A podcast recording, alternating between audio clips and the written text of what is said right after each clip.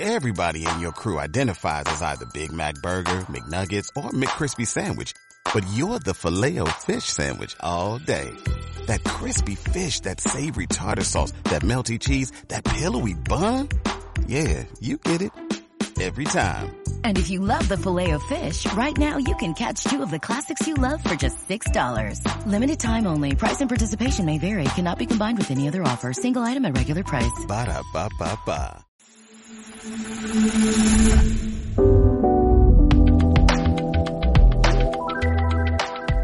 Amigos de Día Financiera, bienvenidos a esta edición del programa. Tenemos una entrevista extraordinaria para iniciar este 2023 y es que el día de hoy nos acompaña una personalidad que ya había estado con nosotros, pero la verdad tuvo tanto éxito su entrevista y además tiene un nuevo libro que vimos la oportunidad de tener el honor de volverlo a entrevistar. Y nos acompaña Hugo Cuesta. Hugo Cuesta es autor de varios libros. El primero fue La crisis de la mitad de la vida, haz un alto en tu camino. Y del que vamos a hablar el día de hoy se llama ¿De qué se trata la vida? Encuentra tus respuestas. Y me voy a permitir leer un poco de la hoja de vida de Hugo para que lo conozcan un poquito más. Y él es abogado corporativo con amplísima experiencia con experiencia especialmente en el área internacional desde hace más de 27 años. Es director de Cuesta Campos Abogados y consejero para Latinoamérica de Meritas Law Firms Worldwide, con presencia en más de 90 países. Él es coordinador del capítulo de inversión, y esto es muy importante, coordinador del capítulo de inversión del cuarto de junto que acompaña a los gobiernos de México en las negociaciones de tratados internacionales, tema que hoy por hoy está de auge. Conferencista en foros especializados en México y el extranjero en temas de derecho internacional, humanismo empresarial y sentido de vida. Además, es maestro de ética profesional en la Universidad Panamericana y conferencista invitado en el IPADE. Además, articulista de diversos medios de comunicación, impulsor de diversos proyectos y fundaciones en áreas de alto impacto social, esto como la educación, la familia, anticorrupción y el sentido de vida. Es miembro de diversas multinacionales en sus consejos y asociaciones y presidente del Consejo de Family Consultoría y, como ya mencionaba, autor de estos dos libros. Hugo, Qué gozo tenerte en Aldea Financiera. Bienvenido, muchas gracias. Roberto, como siempre, me da muchísimo gusto estar en tu programa. Bienvenido a esta tu casa. Gracias. Y para mí el tener un espacio en Aldea Financiera es siempre un honor. Al contrario, de verdad, muchas gracias y pues felicidades por esta nueva edición de este nuevo libro. El primero, un gran éxito, bestseller, eh, que ha estado circulando en distintas partes ya del mundo. Y pues ahora es, eh, eres autor de este libro, que de qué se trata la vida, que además eh, tú tienes un prólogo de Marian Rojas Estapé, que es una autora también espectacular. Y pues me gustaría iniciar esta entrevista preguntándote tal cual, ¿de qué se trata la vida? Bueno, es una, es una pregunta eh, que tendría eh, muchas vertientes de respuesta. Quedaría para muchas horas de conversación, preferentemente frente a un tequilita, porque son temas en los que vale la pena filosofar, profundizar y, preguntarnos las cosas importantes que a veces se nos pasan de largo por el ritmo frenético al que vivimos. Claro. Yo te diría la versión muy corta de mi respuesta es la vida no vale la pena ser vivida si no le encontramos su sentido. ¿Sabe qué se trata la vida? Para mí es indispensable de encontrarle el sentido y de vivir la misión para la que estamos aquí, de dar respuesta a esa potente pregunta de para qué estoy aquí. De eso se trata para mí.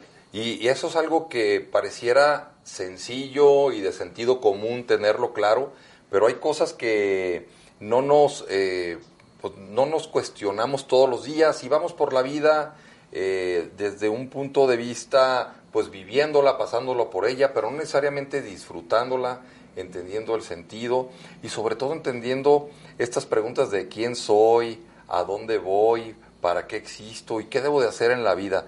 Eh, Hugo Cuesta, ¿cómo se ha venido respondiendo estas preguntas?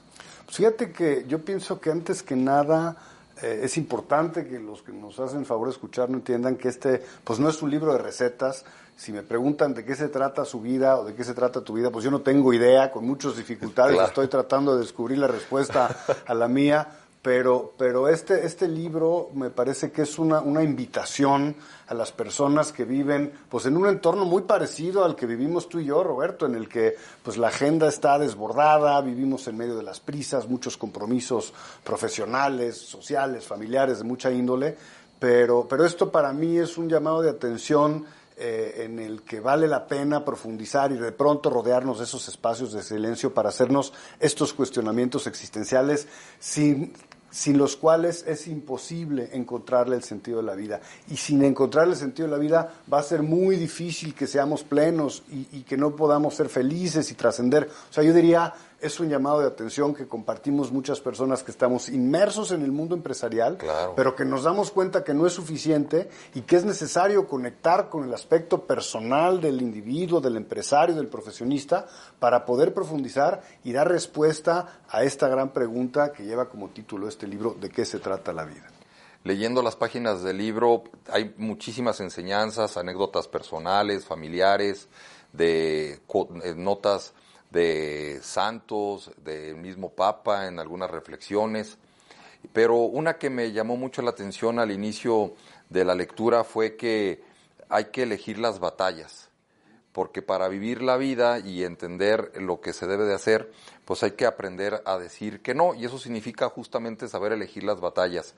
¿Qué nos puedes decir al respecto? ¿Cómo alguien que justamente me parece que lo que dices, que tenemos ese frenesí de vida, es porque muchas veces no aprendemos a decir que no y llenamos nuestra agenda de un sinnúmero de cosas, a veces tratando de cumplir algunas obligaciones, a veces tratando de quedar bien, pero sobre todo porque nos cuesta decir que no, a veces en lo personal lo puedo decir por miedo de herir a alguien, de que piensen que ya es un engreído, pero pues a veces sí hay que decirlo. ¿Qué opinas? Sin duda, yo creo que, y para eso es indispensable tener un proyecto de vida. O sea, si no tenemos un proyecto de vida, no tenemos, Roberto, la claridad de saber a qué le tenemos que decir que sí y a qué le tenemos que decir que no. Ese, ese eh, lineamiento del proyecto de vida eh, nos, nos eh, presta la facilidad de poder identificar con mucha mayor claridad las cosas que están alineadas con ese proyecto, en las que vale la pena involucrarse y aquellas que no nos acercan a esas metas personales, familiares, espirituales o sociales que nos hemos trazado. Eh, y por eso eh, en el libro hay unas referencias de, andar eh, por la vida sin GPS o sin rumbo fijo. Entonces, hoy ni se nos ocurriría, Roberto, empezar pues un viaje en un eh, Uber o en una plataforma digital sin tener claro el destino. Sin embargo, muchos de nosotros vamos por la vida sin saber cuál es nuestro destino, sin saber cuál es nuestro sentido. Y el tener claro un proyecto de vida facilita mucho esto que tú dices, saber las cosas a las que les tenemos que decir que sí, porque nos acercan a nuestros propósitos y aquellas a las que hay que sacarles la vuelta, porque en el mejor de los casos no pasarán de ser una pérdida de tiempo. Fíjate que también en el libro me identifiqué con algo que comentas que me parece sumamente puntual.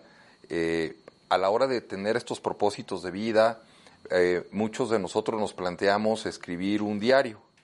Eh, tú lo, lo compartes, creo que con una idea como de manifiesto, donde vas recopilando frases e ideas de tu día a día y que te sirve como aprendizaje.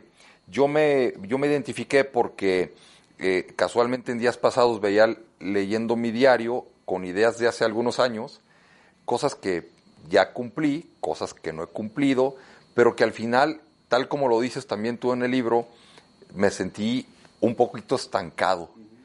¿Qué, qué reflexión te, te, causó a ti el eh, haber leído esos manifiestos y ponerlo como parte de tu de, tus siguientes fases en la vida. Sí, los manifiestos es un ejercicio personal que yo hago desde que cumplí 40, hace ya varios años, y eh, es un ejercicio mensual en el que eh, hago una breve recopilación de los eventos más importantes de mi vida, pero sobre todo cómo me hicieron sentir, cuál fue mi interpretación, cuáles eran mis objetivos eh, de vida en esa etapa. Y como tú bien dices, de pronto vuelves a leer lo que escribiste hace 17 años y dices, oye, lo que yo buscaba hace 17 años no es tan distinto de lo que estoy buscando hoy. Y eso tiene pues dos interpretaciones. Una la de sentirte estancado, que es la que tú dices, Sí. y otra decir, tengo bastante claro lo que quiero, También. pero no he puesto los medios para llegar ahí. Y, y yo te diría, hay una frase de un autor que me gusta mucho, que se llama Facundo Cabral, que dice, en aprender a vivir se nos va toda la vida. Entonces son cosas que necesitamos estar ejercitando todo el tiempo. El, el journaling, el, el- el hacer un diario, es además de un ejercicio terapéutico valiosísimo, recomendado por muchos terapeutas y psiquiatras, una oportunidad de autoconocimiento, de reflexión y sobre todo, no sé si te pasa a ti, tú eres más joven que yo, pero ya los que llegamos a cierta edad, se nos olvidan muchas cosas que si no las, las dejamos escritas en algunas páginas, perdemos la importancia de la riqueza de la experiencia que hemos tenido en la vida. El propósito de vida es sumamente importante, como lo vienes mencionando. Eh, probablemente haya gente que nos está escuchando, algunos aldeanos, que lo tengan muy claro, y habrá otros que digan, chin, me están haciendo reflexionar y probablemente no estoy seguro o segura de cuál es mi propósito de vida, que quiero para los cinco próximos años, 10, 15, para llegar hasta el final de mi existencia. ¿Cómo logra alguien entender cuál es su propósito de vida? Fíjate que eh, si tú le preguntas a alguien cuál es tu misión, automáticamente se paraliza, eh, llega el pánico y piensan que la misión es un monolito que les va a caer del cielo de 5 toneladas. Lo que yo pretendo hacer en el libro y lo que he eh, hecho con, con colegas, con, con abogados con los que interactúo y en las propias sesiones del, del IPADE que doy, es dividir ese propósito, ese sentido y esa misión de vida en seis áreas que son, yo diría, los seis roles principales que jugamos. Personal, familiar, espiritual, eh, profesional o empresarial, económico y social. Esos serían como las seis áreas en las que si uno tiene en la vida una tarea enorme frente a sí, para evitar esa parálisis, si la divides en pequeñas tareas, y para mí esas seis áreas cubren pues todos los aspectos ontológicos de la persona, porque si somos mente, cuerpo y alma, pues tenemos que cubrir todas esas áreas para que el propósito de vida sea acorde y dé respuesta a esos tres niveles ontológicos de la persona y a esas seis áreas de los roles que jugamos en la vida. Entonces yo diría, no se apaniquen, si Roberto les pregunta esto, cuál es su propósito y su misión, si logran dividir en estas áreas y desmenuzar ese propósito va a ser mucho más fácil y sobre todo menos intimidante. ¿Y cómo sería un ejercicio o qué visualizas que podría ser un ejercicio para identificarlo? ¿Hacer una reflexión en cada una de las áreas y ponerles alguna calificación o ponerle ya objetivos a cosas a hacer a cada una de las áreas? ¿Cómo, cómo en lo personal lo has ido desarrollando? Fíjate que una de las cosas que me gusta en el, libro es que es, es muy interactivo, obviamente el libro está impreso, pero hay un código QR que te lleva a una página en donde hay eh, aproximadamente 8 o 10 formatos, encuestas, cuestionarios, una serie de recursos y herramientas que lo que yo pretendo es aportar a que las personas que seriamente se pregunten cuál es su misión, encuentren en el libro y a través de esas herramientas que se están actualizando con distintos programas y cursos que yo he tomado en, otros países para, para esto, que les pueden facilitar muchísimo esa tarea. Entonces, eh, con muchas personas que yo platico y seguramente te pasa lo mismo, tienen un interés genuino en buscar el propósito de su vida, pero no saben por dónde empezar. Y esa es una de las aportaciones que pretendo hacer en este libro. En el libro mencionas que las crisis son un elemento que cambia tu vida. Eh, ¿Cómo visualizas y, y- las, inclusive las clasificas en distintos tipos eh, de crisis? Eh, ¿Cómo usar una crisis para que verdaderamente haga un cambio positivo en tu vida personal? Yo siempre he pensado, Roberto, que la, la- la madurez de las personas se mide en la forma como, como se incorporan, interpretan eh, y se adaptan a la realidad. Una crisis, pues, es un- una, una situación extrema que requiere una respuesta. Si esa respuesta es adecuada, lo más probable es que la crisis, yo estoy hablando en muchos casos de crisis existenciales, sea un elemento y una herramienta de crecimiento, porque te pone frente a tu vulnerabilidad, tu fragilidad, eh, y, te hace cuestionarte cosas que le dan una importancia real a lo que debería verdaderamente importarnos y dejar de estar viviendo en superficialidades. Entonces yo siempre he pensado, y lo dicen varios dichos, lo que no te mata te fortalece. Correcto. Tú lo sabes. Este, en, en mi caso, yo escribí muchos eh, temas de, de- de- de crisis existenciales, de, situaciones dolorosas, eh, trágicas. Yo, curiosamente, una semana después de mandar el manuscrito de este libro, eh, tuve un fuertísimo accidente en, en motocicleta, te lo comentaba antes de la entrevista, estuve es. eh, en coma tres semanas, en un hospital de fuera de México cinco semanas, y me cambió la vida en muchos sentidos. Y lo que decían en la presentación del libro en la film me llamó muchísimo la atención porque yo no me había dado cuenta. Pareciera que Lugo de antes del accidente le estaba hablando a Lugo de después del accidente, de cómo debería de reaccionar ante una crisis, y pues yo no sabía que Dios y la vida me tenían preparada Esa este, crisis. esa, esa crisis para que hiciera propias las palabras que había escrito antes del accidente. Entonces es una, es una situación pues peculiar que, que- que yo creo que vale la pena que el, que el auditorio conozca. Fíjate que eh, es, es un tema sumamente importante este que señalas. Eh, las crisis nos generan eh, a veces cambios. eh, lo pones como cruce de caminos, si mal no recuerdo, así lo mencionas en el libro. Y esto que señalas que fue una experiencia muy fuerte y de la cual pues te felicito que has salido y has ido sobrellevándola de una manera extraordinaria. Eh, pero también eh, estas reflexiones de ese Hugo que te hablaba eh, en el libro y ahora de este Hugo después de esta experiencia tan fuerte, eh, ¿nos puedes compartir alguno de esos aprendizajes que tuviste durante este tiempo post-accidente? Sí, yo, yo diría que, que, una de las cosas fundamentales, yo en, en el libro anterior, y curiosamente, curiosamente, pues los dos libros los detona una crisis. El primero, la crisis de la mitad de la vida, que me eh, movió mucho en la parte eh, psicológica, emocional, afectiva, espiritual, y esta, pues en la parte física, me puso pues en un extremo tal, pues que este, el pronóstico muchas veces fue reservado, porque además me dio COVID, me dio neumonía y me dio un estafilococo dorado ahí en el hospital. O sea, como que el escenario perfecto este, estaba ahí. Una tormenta. Pero sin embargo se notó con mucha claridad, eh, Roberto, la mano de Dios en todo este proceso, porque se dieron muchas cosas a las que yo me refiero como diosidencias, en las que pues claramente pues el patrón consideró que no era mi momento, yo no estaba preparado y todavía tenía muchas cosas que hacer por acá, y se dieron una serie de circunstancias de atención médica, de tal, en la que pues aquí estoy, ¿no? gracias a Dios.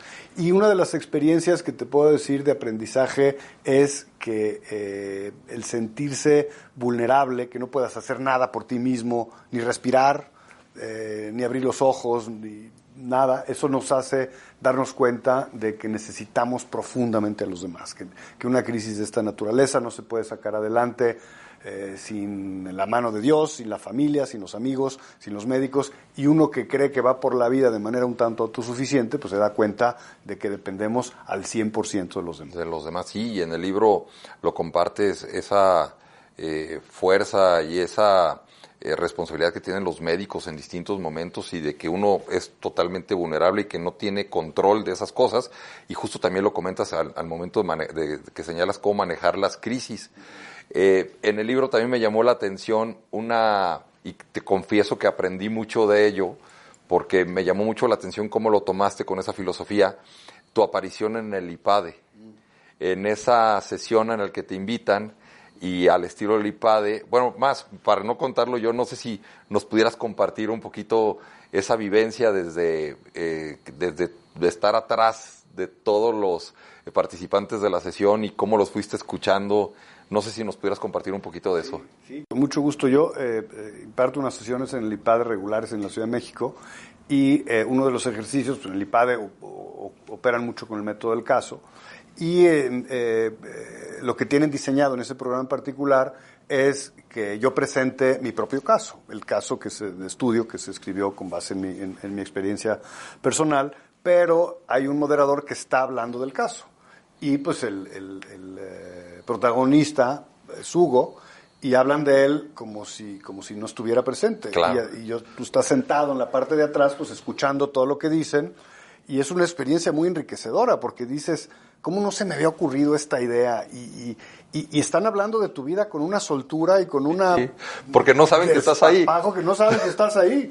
Entonces, bueno, este de veras es un burro, mira nomás estos errores que cometió y no debió de haber hecho tal cosa. Y, y luego ya el moderador se acerca y dice, bueno, pues ahora les presento al, a, al protagonista del caso que nos va a, a, coordinar la sesión. Entonces te voltean a ver eh, pues entre apenados algunos, claro. pues, te acaban de, de, decir que sí, eras te un hicieron burro, pedazos. ¿no? Sí. Y por otro lado, algunos pues te ven con ojos de pues que ya te conocen perfecto, pues pues tienen analizándote no sé cuántos meses. Entonces, claro. yo pienso que dentro de las mayores eh, aprendizajes de todo esto es esa necesidad de los demás para pedir consejo, esa humildad necesaria de saber que nosotros no tenemos todas las respuestas y que solos pues no vamos a llegar muy lejos, Roberto. Es, es un aprendizaje muy valioso porque yo creo que los que hemos tenido la oportunidad de ir subiendo algunos escalones en la vida eh, y que esos escalones significan más responsabilidad, más que otras cosas, a veces nos topamos con que las cosas nos llegan muy filtradas y la gente a veces no nos dice lo que realmente está pensando. Y ese ejercicio de crecimiento personal que significa que la gente te diga lo que está pensando y cuáles son tus errores, pues es sumamente valioso. Yo muchas veces me he preguntado qué realmente pensará la gente de la toma de decisiones y múltiple toma de decisiones que a veces uno tiene que ir haciendo en el día a día y que a veces afecta a tanta gente que pues de, como bien señalas pues ahí con la ayuda de Dios y con las mejores intenciones lo vas haciendo con la mayor preparación posible. Pero sí el que alguien te diga esto es un consejo directo y esto creo que está mal más allá de lo que uno pueda decidir al final de cambiar o no mejorar o no pero te sirve mucho para tener esa esa referencia y creo que eso es bastante importante. De desde el punto de vista de las experiencias que has tenido con el libro, porque eh, eh, pues el libro ha ido evolucionando de, ser primero un escrito, entiendo que, que, te llamó la reflexión derivado de la crisis de la mitad de la vida, que hoy por hoy es un bestseller que está circulando con Penguin eh, Random House y que ahora eh, que ha sido presentado en la FIL, tu nuevo libro y tal, que, que has tomado una perspectiva diferente como autor. Eh, ¿Qué experiencia te ha marcado en este trayecto como, no solo como abogado, consejero, eh, conferencista, sino ahora como autor de, de, libros? ¿Hay alguna experiencia que te haya marcado de manera especial? Sí, yo diría una experiencia o lecciones que hay que hay que abrirle campo en la vida a las pasiones. O sea, para mí el aspecto profesional, el ser abogado corporativo, internacional, pues es una de mis pasiones, me encanta pero también una de mis pasiones es escribir y uno de los aspectos importantes de mi misión es, inspirar y acompañar a las personas a que descubran el sentido de su vida. Eso para mí me genera eh, pues una adrenalina muy especial. Entonces, yo diría un aprendizaje es de darle espacio a esas, lo que yo le llamo carreras paralelas, porque pues si bien la mayor parte de mi día la absorbe pues el desarrollo de mi actividad eh, profesional como abogado, pues claro. o sea, tú, tú, lo conoces perfectamente, pero eh, yo diría hay que darle esos espacios y te decía un poco entre broma y en serio, de tu activísima agenda y de la enorme responsabilidad que como jalisciense te agradezco de, de, de tener a tu cargo esta secretaría y darte tiempo para este tipo de cosas que enriquecen, que aportan, pues tú me lo vas a entender muy bien de que vale mucho la pena desarrollar esas carreras paralelas en las que podamos invertir nuestros talentos, en nuestras pasiones, que cuando tienen un sentido de trascendencia, pues se convierten en nuestra misión, Roberto. Totalmente de acuerdo y definitivamente eh, lo, lo principal es ir aprendiendo, incorporando estas enseñanzas de manera que podamos crecer. ¿Cuál sería el resultado que esperaría Hugo Cuesta de una persona, si es que existe esa expectativa, o cuál sería la ilusión que te genera del resultado de alguien que lee tu libro? Para mí es clarísimo, es que se cuestione al menos un aspecto fundamental de su vida. Eso para mí sería ya un, un, gran éxito, porque si de un eh, tiraje importante como el que se hizo el primer libro y ya va en su tercera reedición. Y en este también, lo bonito de esto es que casi eh, nunca te vas a enterar de lo que está pasando, porque el lector pues no te va a hablar y te va a decir, son muy pocos los, los lectores que te conocen. Pero si algún eh, lector se cuestiona algo de vida y hace un cambio positivo en su vida, y, pasa por esta experiencia de leer estas páginas saliendo, eh, siendo una mejor persona, para mí sería un exitazo. Hugo Cuesta, ¿de qué se trata la vida? Un extraordinario libro que estoy teniendo la oportunidad de leer, que estoy seguro que está causando una influencia muy positiva en las personas que lo están leyendo, que les invitamos a que lo puedan adquirir y por supuesto leer. Eh, ¿Dónde lo pueden eh, buscar la gente? Está en Amazon y está pues, en todas las librerías eh, del país. Eh, y pronto estará en, audiolibro. Me parece que el mes que entra sale en audiolibro. Pero está pues, en todas las librerías y en Amazon. Muchas felicidades, extraordinaria lectura y sobre todo muchas gracias por habernos concedido esta entrevista tan interesante en Aldea Financiera. Al contrario, para mí es un honor y como sabes, eh, estamos en la misma, somos arrieros y en el camino nos vamos a seguir encontrando. Es correcto. Muchas gracias a ti, Rubén. Al contrario, Hugo. Y pues llegamos al final de esta entrevista. Agradecerles mucho la atención, pedirles que nos dejen sus comentarios sobre temas que quieran que tratemos en este programa, decirles que nos pueden encontrar en todas las redes sociales y que no se olviden de leer de qué se trata la vida de Hugo Cuesta. Estaremos con más pronto y me despido, ya saben, deseándoles que tengan un día con tendencia positiva. Hasta la próxima.